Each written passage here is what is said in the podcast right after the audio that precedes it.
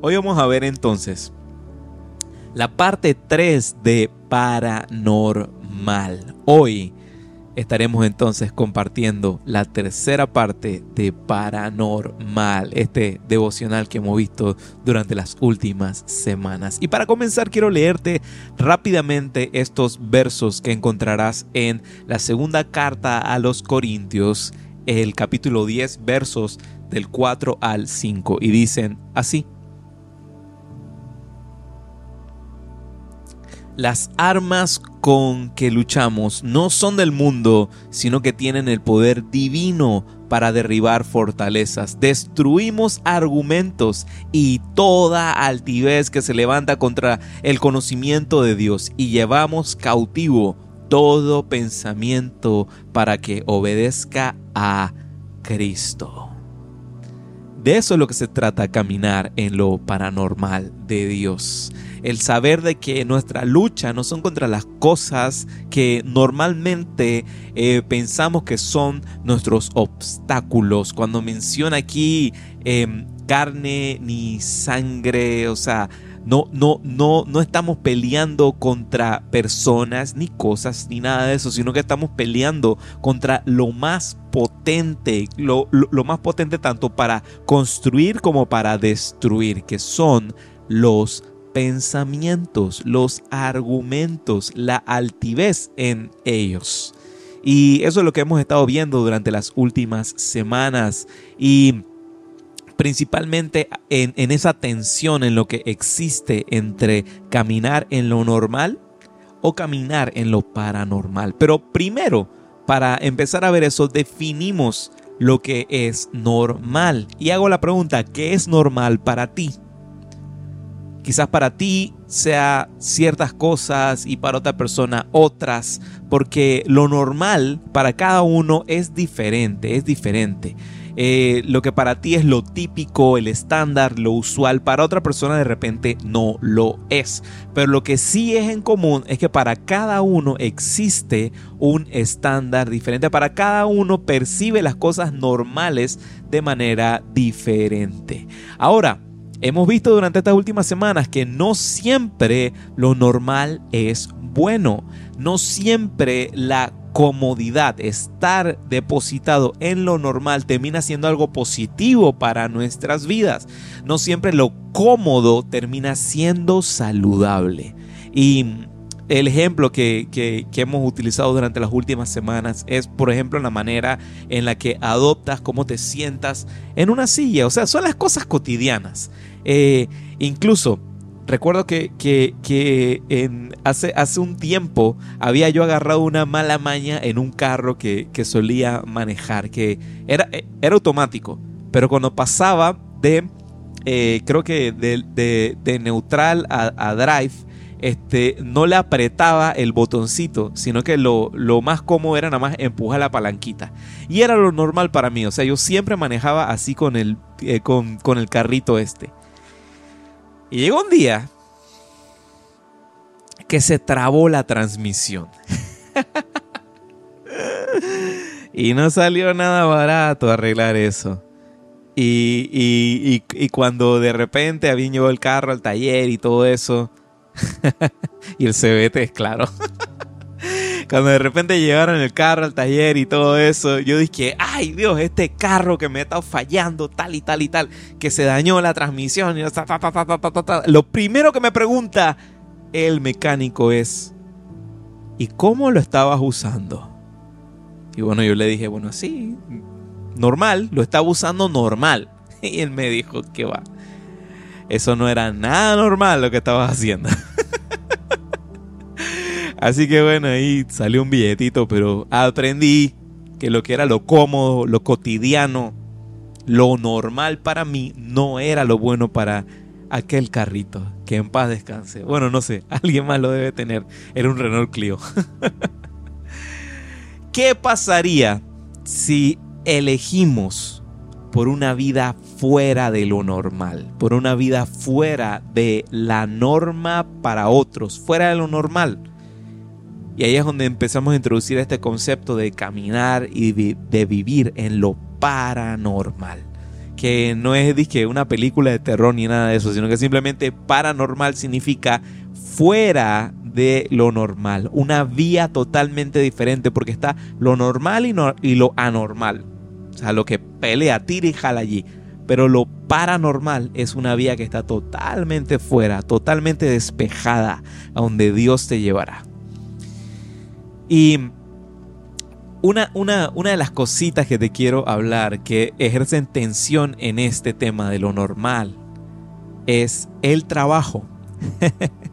el trabajo es algo bueno. Quiero comenzar por eso. El trabajo es algo bueno porque es diseño de Dios. El trabajo fue diseñado por Dios. Vemos en el libro de Génesis que desde el inicio de los tiempos Dios da tareas al ser humano para ejecutar y aquellas tareas se define como trabajo. En otras palabras, es diseño del cielo el trabajar. Quiero, quiero, quiero leértelo. Si de repente me dices, no, no, no, pastor, eso es del diablo. Eso estar trabajando. No. es diseño de Dios. El trabajo es diseño de Dios. Mira lo que dice Génesis capítulo 2, verso 15. Dice, Dios el Señor tomó al hombre y lo puso en el jardín del Edén para que lo cultivara y lo cuidara. Una de las primeras cosas, de las primeras interacciones del ser humano con Dios es aquello, es realizar una tarea, realizar un trabajo. Y lo mismo sucede en la vida de una persona porque desde muy temprana edad el ser humano aprende el valor del trabajo, incluso desde cositas que no nos parecieran como trabajo, por ejemplo, la escuela. La escuela es un trabajo, es algo a lo que te tienes que dedicar a hacer las tareas, incluso también podemos considerar trabajo el desde muy pequeños hacer actividades en el hogar. A los papás que tienen aquí conectados, hey, Ponga al chiquillo a trapear, a barrer, a recoger la mesa, a doblar la ropa. Todo eso muestra y enseña el valor del trabajo.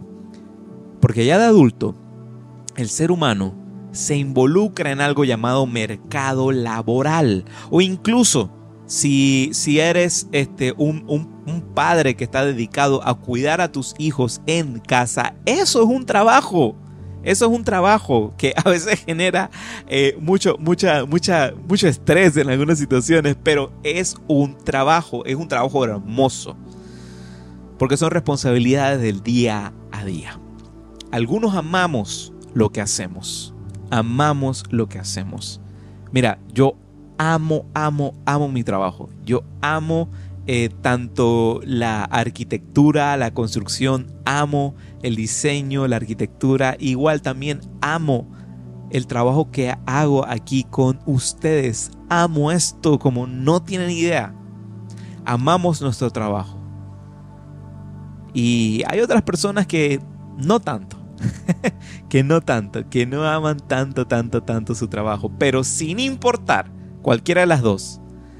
Eh, esto lo que importa es que lo, lo, que hacemos em, para Dios, ya que Él ha dado este regalo al ser humano de poder proveer para sí y para los demás, poder hacer cosas para tu beneficio y también para el de los demás. Aquello es trabajo, el poder darle forma a este mundo y hacerlo siempre un mejor lugar. Es un regalo, es una habilidad que Dios dio al ser humano, poder modificar, mejorar, desarrollar este mundo a otros y aumentar la calidad de vida de los demás. Ese trabajo es una habilidad que Dios dio al ser humano.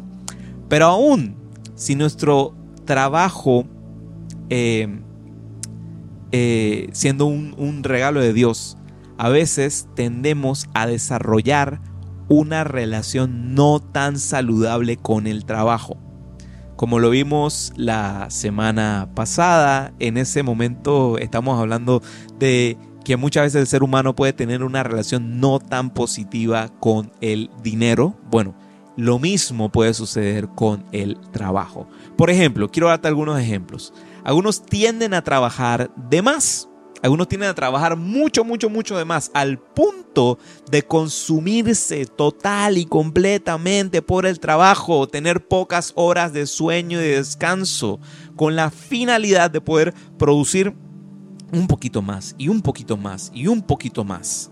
El punto es que al final eso nos lleva a un estilo de vida que produce a la larga ciertos problemas de salud.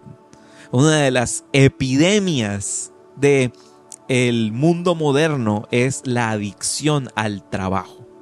Ahora, hay otra cara de la moneda. Otros tienen a hacer todo lo contrario, a trabajar de menos, a trabajar de menos, a, a, hacer lo mínimo, mínimo, mínimo, a trabajar de menos. Ahora, ya sea por elección o también a veces suele pasar por circunstancias de la vida. Ahora, el trabajo duro y el descanso, las dos cosas, trabajo duro y el descanso, son ambos aspectos muy valiosos de la vida del ser humano, pero al final del día no podemos guiarnos por el estándar de lo normal en ambos extremos, sino encontrar un equilibrio, un balance en ver esto con ética y enfocarnos en no solamente la cantidad de lo que producimos, sino eh, la intención, la, el valor de lo que producimos. Quiero hacerte una pregunta. ¿Viviremos aún en lo normal de este mundo o decidiremos caminar en lo paranormal de Dios cuando se refiere acerca del trabajo. Quiero, quiero, quiero, quiero pintarte algunos contrastes cuando se habla acerca de lo, caminar en lo, en lo paranormal sobre el trabajo. Lo normal es encontrar nuestra identidad en nuestro trabajo. Eso es lo normal. Mientras que lo paranormal de Dios es encontrar nuestra identidad en lo que Dios dice que somos. Quiero, quiero, quiero detenerme un momentito en, ello porque a veces, a veces me causa mucha gracia cuando de repente las personas se presentan y lo primero que dicen es su profesión. Eh, mucho gusto, José, arquitecto. o de repente, mucho gusto, eh, Juan, doctor. Hey, eres más que tu trabajo. Eres más que tu profesión. Eres un ser humano, eres un hijo de Dios.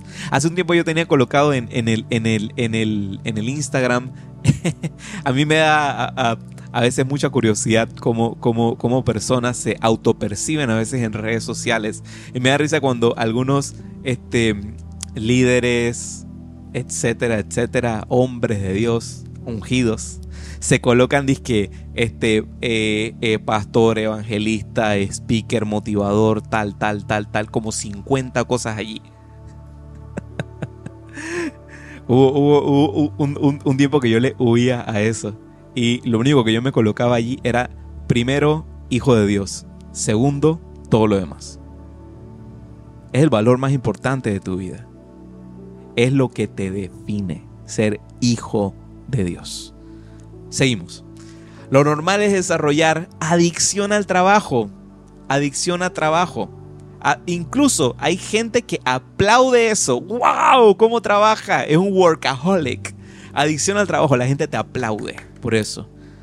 Pero lo paranormal es encontrar un balance saludable en aquello. Balance saludable en el trabajo y saber cuándo decir que no.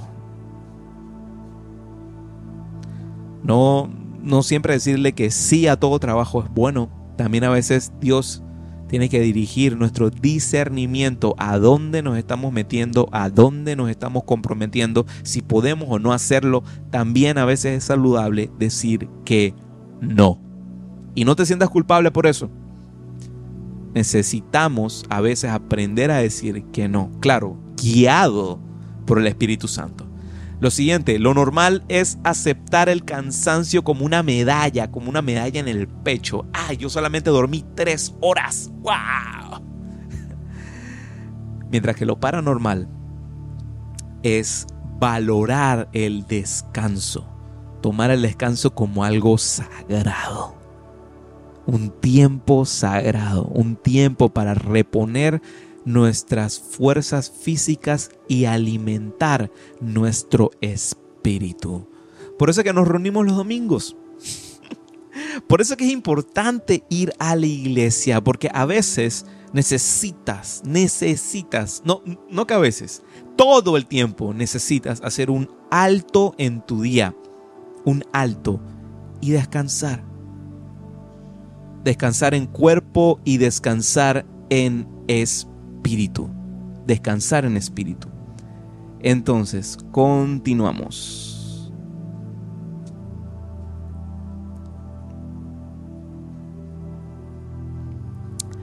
Continuamos. Lo normal es buscar excusas para evitar lo difícil del trabajo, poner excusas por todos lados, mientras que lo paranormal es perseverar y no buscar rutas poco éticas para no hacer lo que te toca hacer.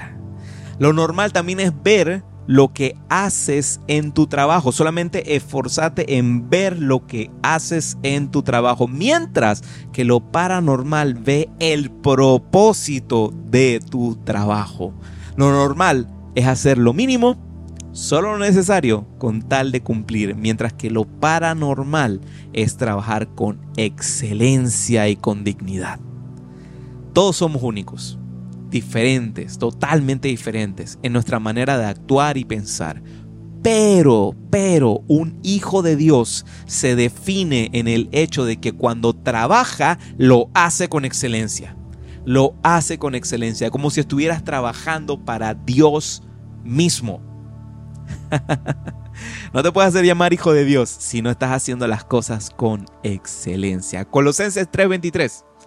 Colosenses 3:23 dice lo siguiente, hagan lo que hagan, trabajen de buena gana, como para el Señor y no como para nadie en este mundo. Si el estándar de lo que haces está solamente pensado y enfocado en agradar a los demás, noticia, jamás lo lograrás. No importa lo mucho que te esfuerces en querer hacer y hacer y hacer y hacer para ganarte el favor de los demás, jamás lo lograrás. Siempre las personas querrán más y más y más y más. Mientras, si el estándar de lo que haces es enfocado en agradar a Dios y ser reflejo de Jesús, ahí donde te encuentras, los demás lo notarán.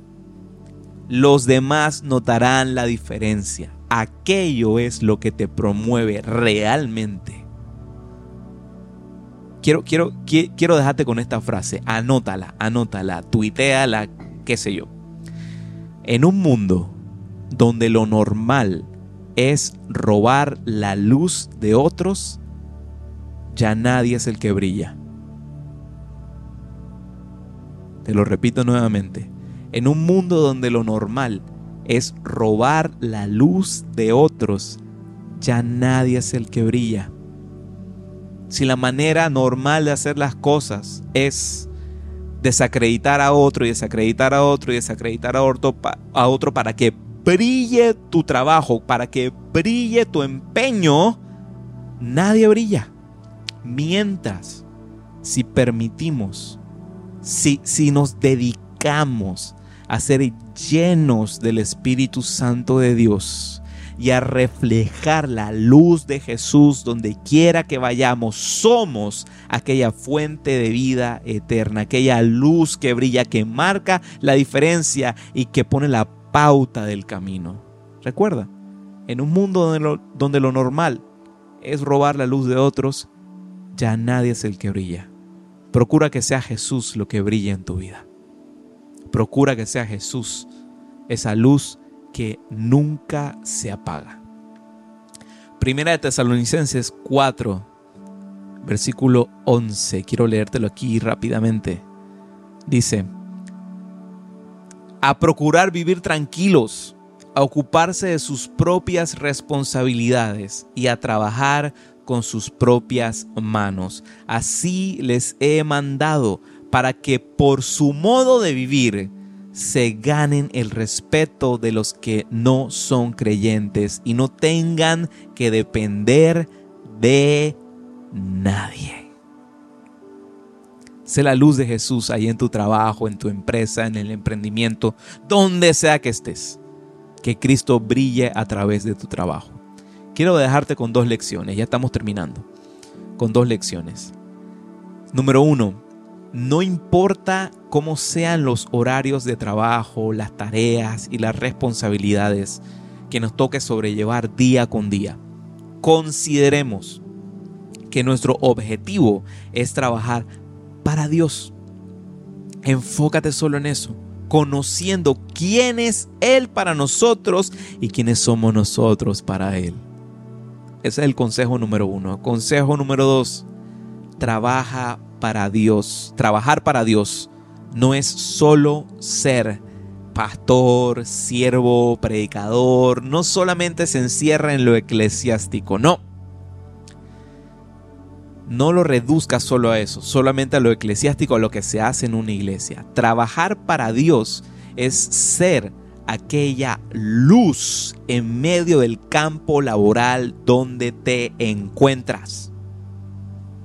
Mira, no, yo, yo, eh, Dios mío, muchas veces digo cosas un poco, un poco, eh, este, eh, radicales en, ciertos, en ciertos eh, aspectos. Pero mira, yo soy una persona que yo no creo en que existe este, músicos cristianos. Ni que existen doctores cristianos. Ni que existen eh, pintores cristianos. O que existen, eh, qué sé yo, albañiles cristianos, eh, DJs cristianos, eh, corredores de Fórmula 1 cristianos. No. Eres hijo de Dios primero. Eres un cristiano primero. Y tu profesión es otra cosa. Dios es lo que te define, no lo que haces. Nuestro enfoque debe ser siempre buscar honrar a Dios en nuestro trabajo, y también en nuestro descanso. Porque sí, descansar también es honrar a Dios. Descansar en el Señor, confiar en su provisión, en su palabra, es también honrarlo. Filipenses 4 del 6 al 7, ya con esto termino. Dice, no se preocupen por nada, más bien en toda ocasión con oración y ruego presenten sus peticiones a Dios y denle gracias. Y la paz de Dios, que sobrepasa todo entendimiento, cuidará sus corazones y sus pensamientos en Cristo Jesús. Honramos a Dios cuando trabajamos para Él y descansamos por Él.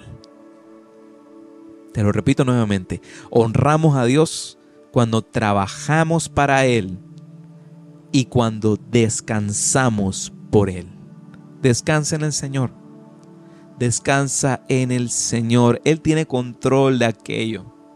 Mira, eh, eh, hay veces que pareciera eh, contradecir una cosa a otra, pero no hay nada más espiritual que a veces descansar.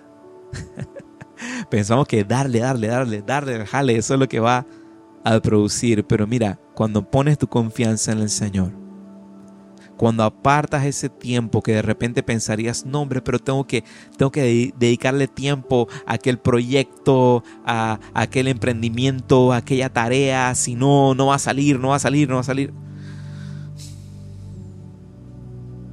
Descansa, descansa, busca su rostro primero y todo lo demás será añadido.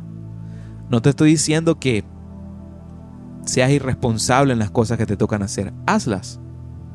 Pero siempre agenda y coloca tiempos específicos para buscar el rostro de Dios. Pastor, yo busco a Dios cuando estoy en el carro, estoy escuchando una prédica o pongo el YouTube en la casa y ahí tengo una prédica que no sé qué, no sé qué cuánto. Te hago una pregunta. Em, estás a un botón de cambiar el canal. E, e, es, es simplemente ruido en el fondo. Buscar a Dios es separar un tiempo, un tiempo de descanso, de desconectarte y tener todos tus sentidos solamente para Él. Eso es descanso. Trabaja, pero también descansa en el Señor. Y verás como todo aquello que te has propuesto y que Dios ha puesto en tu corazón llega a cumplimiento.